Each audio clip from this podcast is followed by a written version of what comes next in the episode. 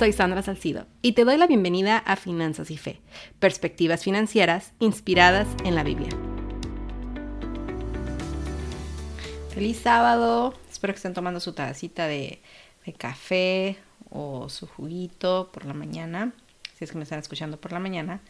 Como saben, el sábado es mi día favorito, así que por eso decidí que estos episodios fueran lanzados el sábado. Y hoy traemos un tema que es el ahorro. El ahorro con bases bíblicas. Ahora sí que administrando tus recursos con un toque de sabiduría. es un súper tema porque eh, hay mucha gente que dice, oye, Sandra, me dices ahorrar y se me revuelve el estómago.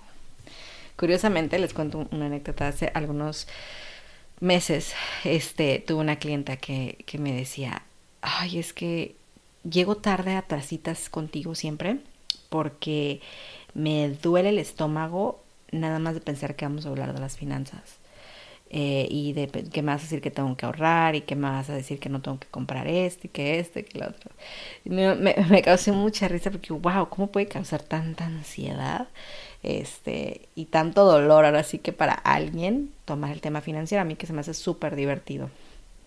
Pero bueno, vamos a entrar a esta parte, este, que, que es tan importante, el ahorro, eh, la importancia de, de saber ahorrar.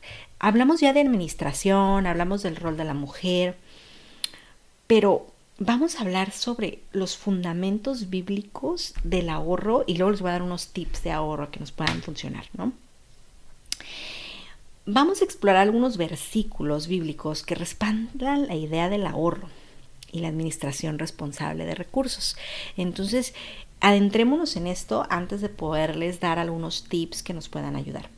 Fíjense, en Proverbios 21:20 es uno de mis favoritos que toma eh, eh, muy en cuenta el ahorro.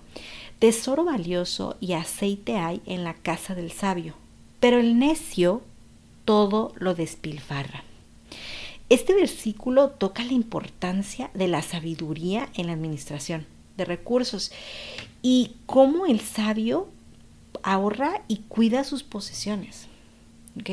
No se va a ir de shopping, nada más porque sí. va a cuidar muy bien lo que Dios le ha dado lo vas a ver administrar. El necio, el torpe, lo despilfarra. Así que ojo, ¿en qué lado estamos? Luego en Proverbios 6, del 6 al 8 dice, Ve donde la hormiga, perezoso, fíjate en sus caminos y sé sabio. No tiene jefe, ni gobernante, ni señor, y sin embargo en verano almacena provisiones, en la cosecha recoge alimentos. Esto da un toque eh, porque nos habla de la prudencia de las hormigas que ahorran y almacenan alimentos para el futuro. Y es una lección muy importante sobre el ahorro y la previsión. O sea, fíjense cómo la hormiga toma eh, la sabiduría para decir, ok, vamos a, guardar estas provisiones para los tiempos malos. Hemos escuchado que, que hay este, tiempos de, de, cosecha, ¿no? Y tiempos este, de poder, este, como plantar esto. Luego tenemos Lucas 14, eh, 28 al 30, dice, ¿por qué? ¿Quién de ustedes, si quiere construir una torre, no se sienta primero a calcular el costo para ver si tiene suficiente dinero para completarla? ¡Wow! No sea que, después de haber puesto el cimiento, no pueda terminarla y todos los que lo vean comiencen a burlarse de él, diciendo, este hombre comenzó a construir pero no pudo terminar.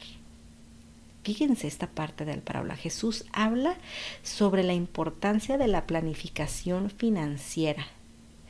Aquí, aquí no nomás tocamos el tema del ahorro, ¿eh? Ojo, emprendedores, planificación financiera, cálculo de costos antes de aventarte a hacer un negocio. Aquí podemos aplicar muy bien el concepto de ahorro y gestión responsable de recursos. Muy, muy, muy importante. Es una de mis, esta es una de mis favoritas, ¿no? Fíjense, calcular el costo bíblicamente. O sea, no, el, el, otro día me decía, no, es que si tienes una idea, o sea, lánzate, lánzate. Tienes, eh, Dios te respalda. Y lo entiendo, pero también Dios nos deja estos principios bíblicos que tenemos que seguir para que nos respalde y sea próspero lo que estamos llevando a cabo, ¿no? Buenísimos estos, este, estos, versículos que me encantan. Y ahora, ¿cómo podemos encontrar a personajes bíblicos que practicaron la sabiduría financiera? ¿Ok? Fíjense. Eh, está José en Génesis 41, que nos habla toda la historia, pero por ejemplo José, hijo de Jacob, demostró una gran sabiduría financiera en Egipto. Interpretaba los sueños del faraón y recomendó el almacenamiento de grano durante los años de abundancia para enfrentar la, que, la hambruna que llegó después. Y esta administración prudente de José, este, de sus recursos, permitió que Egipto y las naciones sobrevivieran durante la hambruna. O sea, Dios, sí, Dios le dijo lo que venía, pero él también tuvo la, sabiduría financiera. Para recomendar el, almacenamiento de, de grano durante esos años. Este, también tenemos en, Lucas 16 que nos habla del administrador fiel, una parábola que Jesús contó sobre un administrador astuto que fue elogiado por su maestro por sabiduría financiera. Digo, esta, esta parábola se centra en la astucia del administrador pero también enseña la importancia de ser responsable con los recursos que se nos confían. Y eso lo hablamos mucho en el primer eh, episodio que tuvimos de, administración, en todos los recursos que Dios nos está confiando, qué tan responsables estamos siendo, ¿no? Y Él nos manda a tener ahorro, Él nos manda a guardar para esas temporadas malas que vienen o que puedan llegar. Es tan, tan importante. Eh, es clave, ¿no? Lo que es la fidelidad, la previsión, la mayordomía súper. Y ahora, ¿cuáles son los beneficios del ahorro en la vida diaria? Bueno, me, me leíste como que todos estos versículos, sí, muy bien, pero digo, si está en la Biblia es un beneficio enorme. Pero ahora, ¿qué son estos beneficios en mi vida diaria? ¿No? ¿Cuáles son esas situaciones en las que el ahorro puede ser una bendición en tiempos de necesidad? Bueno, básico, el retiro llegar a tu vejez y que tú puedas haber dicho, planeé, tuve una planificación financiera astuta y, planifiqué, ahorré para mi retiro. Una enfermedad. Los los gastos médicos hoy en día son altísimos. ¿Cómo nos pudiera salvar el tener un ahorro? Saben que no todo siempre lo va a cubrir un seguro médico, dependiendo del tipo de enfermedad. Y a veces hay personas que se limitan a tomar tratamientos porque no había un ahorro, ¿no? Eh, hay también en, una pérdida de trabajo. Estamos viviendo en estos momentos una recesión en Estados Unidos, ¿no? Pues creo, creo, que en todas partes del mundo. Pero me, baso en Estados Unidos. Y imagínate que de la nada pierdes su trabajo, así como muchas empresas han dejado ir a sus empleados ¿Y qué, con qué vas a pagar el siguiente mes? La mayoría, de hecho estadísticamente hablando, el 80% de las familias no tiene tres meses de gastos ahorrados. Y el desempleo no siempre te va a alcanzar. Si es que calificas para desempleo platicando este, con, un colega el otro día, estamos hablando, ahorita hemos escuchado que muchas compañías de tecnología han dejado de ir a sus empleados, pero estamos hablando de compañías que no te pagaban 40, 50 mil dólares al año, les pagaban 120, 140 mil. Si llevabas ese estilo de vida con ese ingreso y no estabas ahorrando, ¿cuánto dinero tienes que tener en la cuenta de banco para que no tengas problema tres meses en buscar trabajo? El dolorón de cabeza que se te viene encima, ¿no? Entonces hay que ser astutos también en nuestro estilo de vida. No nada más porque yo gano 10 mil, gasto 8 mil o gasto 10 mil, no. Gastemos ahí el 40% de nuestros ingresos, 50% máximo y lo demás hay que invertir y hay que ahorrar. ¿Ok? Eh, también hay que hacer una reflexión sobre cómo el ahorro nos puede permitir la generosidad y el, y el apoyo a causas benéficas. ¿Cómo nos sentimos nosotros cuando ayudamos al prójimo, cuando ayudamos a otra persona, cuando tenemos los recursos para decir, hey, no te preocupes, mira, ahí te va? O vamos a hacer esta obra en, en una comunidad de bajos recursos. Claro que se te multiplica más porque Dios se da cuenta de lo bien que estás administrando, lo que está dejando a tu cargo, ¿no? Pero nos puede, eh, eh, nos, nos permite llegar todavía mucho más el ayudar a otros. ¿Ok? Ahora, ¿qué son unos consejos, ¿cuáles son los consejos prácticos para ahorrar este, desde una perspectiva bíblica? Bueno, ¿cómo podemos empezar? Es importantísimo establecer el presupuesto. Yo creo que lo van a escuchar de mí casi en cada episodio que tengamos. El presupuesto es base. A mí, quien me diga que no tiene presupuesto, que va por la vida, es go with the flow, no. Déjame decirte que no vas a ir a ningún lado. Yo les digo muchas veces, el dinero no tiene pies, no debe de mandarse solo, tú tienes que decirle a dónde irse y para poderle decir a alguien a dónde irse tienes que tener un plan.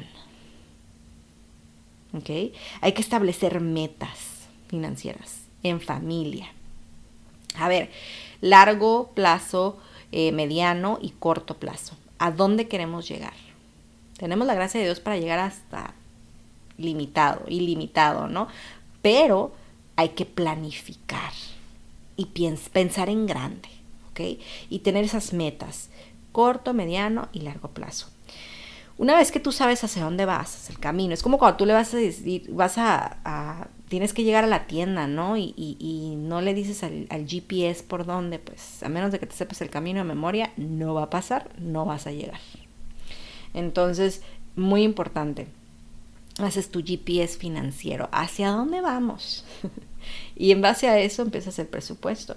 Hay que tratar de evitar las deudas. No puedo hacer todo un episodio de deudas, ¿eh? porque hay muchos versículos que nos hablan de esta parte. Este, tratar de evitar esas deudas. Ojo, viene Black Friday en unos meses, que será un mes y medio más. Este, por favor, no caigan en el juego de que es que está en descuento, es que está más económico, pero terminas usando la tarjeta donde te va a salir más caro. Tratemos de evitar las deudas eh, y más cuando son por compras compulsivas. Ok. Y hay que este, también en, casa eh, tener la costumbre de, de, hacer, de tener la oración familiar para que Dios nos guíe en nuestras decisiones financieras. Es que no me alcanza, Sandra, no, ahorita, o sea, no puedo. A ver, vamos a, orar y pedirle a Dios que nos guíe en esas decisiones que tenemos que tomar y cómo tomarlas sabiamente, buscando en su palabra. Déjenme decirles que todo el manual y toda la guía de ahorro la vamos a encontrar aquí en, la Biblia. Pero es de que te pongas esa disciplina. Eh, te invito a que una vez de que, que, tú establezcas tus metas y hagas tu presupuesto, empecemos a revisar esos gastos hormiga. Si te encanta el Starbucks, pues te haces el Starbucks en tu casa. Ya no vas a ir cinco veces a la semana, le vas a bajar a una o a una vez cada dos semanas. ¿Ok?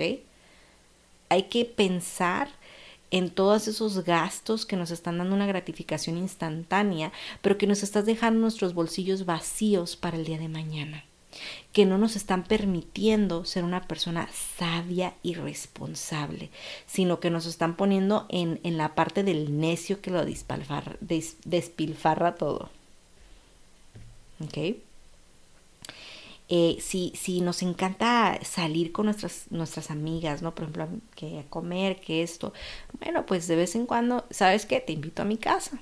El café va a ser en mi casa, el panecito va a ser en mi casa, el convivio va a ser en mi casa porque ahorita no se alinea con las metas que tenemos en la familia para poder salir fuera cada semana. Esos son los cambios que podemos empezar a hacer. Imprime tu estado de cuenta empieza a subrayar todos esos gastos. Te puedo asegurar que tienes un montón de suscripciones que ni sabías, tienes el Netflix, aunque tienes un mes que no ves tele, pero lo estás pagando cada mes. Eh, probablemente tienes el, el, el Apple Storage, que a lo mejor ni lo necesitas y lo estás pagando. O sea, hay que revisar. Ser sabios con nuestras decisiones. Así que pongámonos de meta esta semana, hacer esa revisión y empezar a hacer nuestras metas. Y, y si no tienes un ahorro, a ver, ¿cuánto necesito tener de aquí a que se termine el año? Entonces, para yo lograr esa meta, cuánto necesito ahorrar al mes, cuánto necesito ahorrar a la semana. Para yo poder ahorrar, no sé, 100 dólares a la semana significa que tengo que dejar de comer fuera tres días, que tengo que dejar el café, que no me voy a ir de compras de, de ropa. Empieza a hacer cortes sabios. Que Dios te guíe en las decisiones que tengas que tomar en familia y van a ser las mejores cuando están guiadas por oración y también cuando estamos viendo eh, ahora sí que estas, personajes bíblicos que cómo practicaron la sabiduría financiera y tuvieron mucho éxito. ¿Okay? Nos vemos en el próximo episodio. Siempre les digo que traímos un súper tema. Así que los voy a dejar en suspenso para que estén esperando el próximo episodio de qué vamos a estar platicando. Hasta luego. Gracias por sintonizar otro episodio de Finanzas y Fe. Ha sido un placer compartir este tiempo contigo mientras exploramos las perspectivas financieras inspiradas en la Biblia. Si has encontrado valor en este episodio y te sientes inspirado para aplicar esas enseñanzas en tu vida, te animo a que compartas este podcast con tus amigos y familiares. Juntos podemos llevar estas lecciones más allá y ayudar a más personas a alcanzar el éxito financiero con propósito. No te olvides de suscribirte y dejar una reseña en tu plataforma de podcast favorita. Esto nos ayuda a llegar a más personas y seguir creciendo como comunidad. Gracias por confiar en nosotros para guiarte en tu viaje financiero y espiritual. Recuerda, la fe y las finanzas pueden trabajar juntas para crear un futuro brillante. Hasta el próximo episodio.